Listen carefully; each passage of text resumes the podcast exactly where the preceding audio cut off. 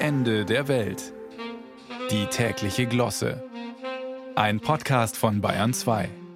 Wenn's ums Geld geht, bin ich ein hoffnungsloser Fall, hat er mal gesagt. Ich gebe einfach aus, was ich habe.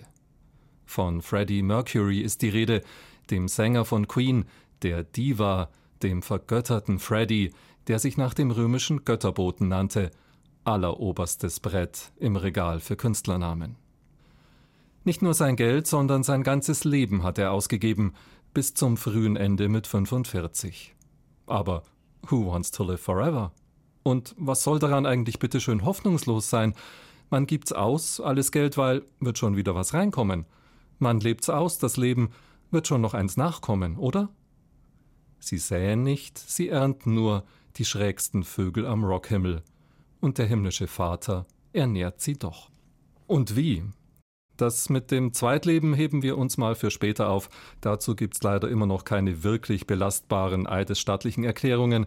Aber was die Schätze und Schätzchen angeht, die Freddy hienieden gesammelt hat, maximaler Profit. Hat er das geahnt, der Mercury? Sein Namensgeber hat ja wohl nicht umsonst oft einen Geldbeutel in der steinreichen Hand. In London wird gerade der Hausrat des King of Queen versteigert, überwiegend viktorianischer Krempel, wie er selbst gesagt hat. Aber die Jünger reißen sich drum. Der Schätzwert, für sie oft eher ein Scherzwert, pulverisiert, ein silberner Bartkamm, Pi mal Daumen 600 Pfund, geht weg für 30.000. Und erst das Gartentürl 481.101 Euro, inklusive Steuern und Gebühren und reingekritzelten und draufgesprühten Huldigungen.